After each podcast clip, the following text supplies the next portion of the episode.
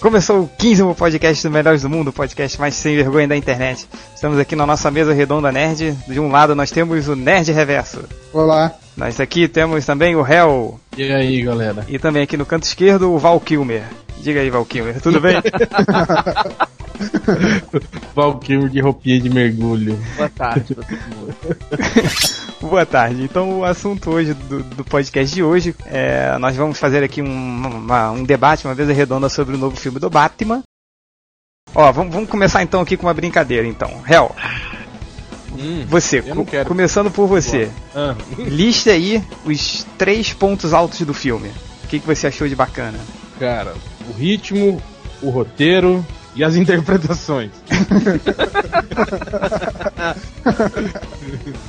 Cara, pra mim, pra mim o grande momento do filme Hum, foi a, a- a cena do hospital. qual do, do Coringa?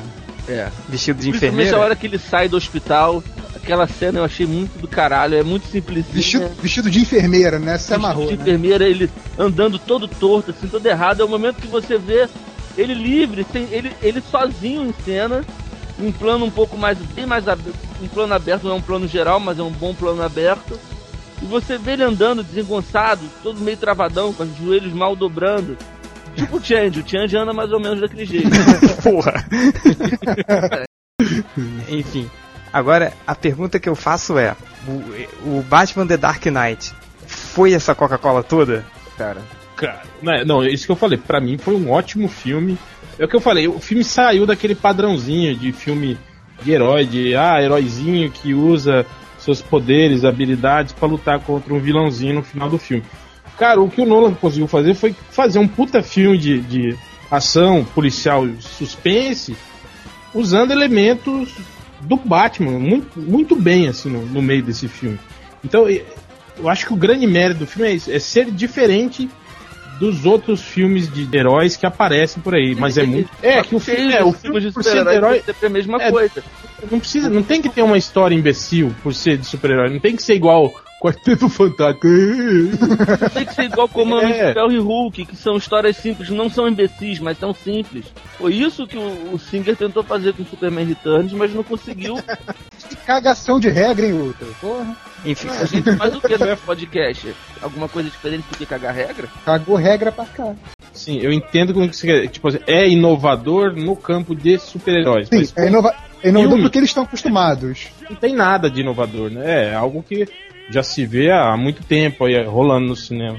Não, mas eu vi até alguns comentários, pessoas falando sobre ah, os enquadramentos, falando que é- era genial, que era o autoral. Eu não vi, com relação à parte técnica, eu não vi nada demais. assim. mas eu. Tirando eu- aquela câmera que, que girava pra mostrar o Coringa de cabeça pra baixo, Ah, eu gostei muito dessa. de cabeça pra baixo. É, mas É, não, não nada. tem nada demais nisso, né?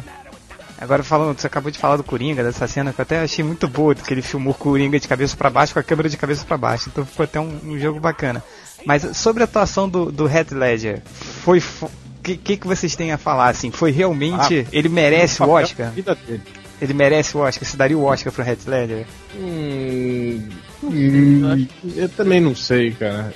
Eu confesso que pelo que se noticiou, assim, eu fui esperando algo assim, sabe?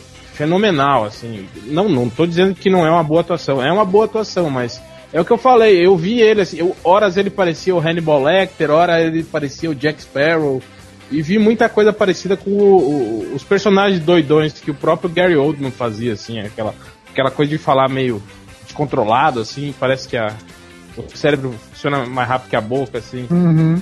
Quer dizer, já, já vi outras interpretações parecidas, né, de, de maníacos, assim, né? Mas o, o interessante foi ver o Coringa agindo como um maníaco, realmente, né, no cinema. Pô, isso é...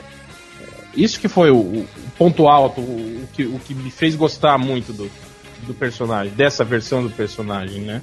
Porque é isso, o Coringa é um maníaco, ele não é um palhaço, não é um carinha engraçado, ele é. Ele é. Ele é aterrador, né? Justamente por conta disso, por, por ser violento e achar isso tudo uma brincadeira, né? A cena do lápis é foda, cara. Cara, do lápis é foda. Cara, lá no, lá no trabalho é todo mundo, todo mundo bota o lápis em pé assim na mesa. Sempre quando alguém vai reclamar de alguma coisa, fazer uma mágica para você.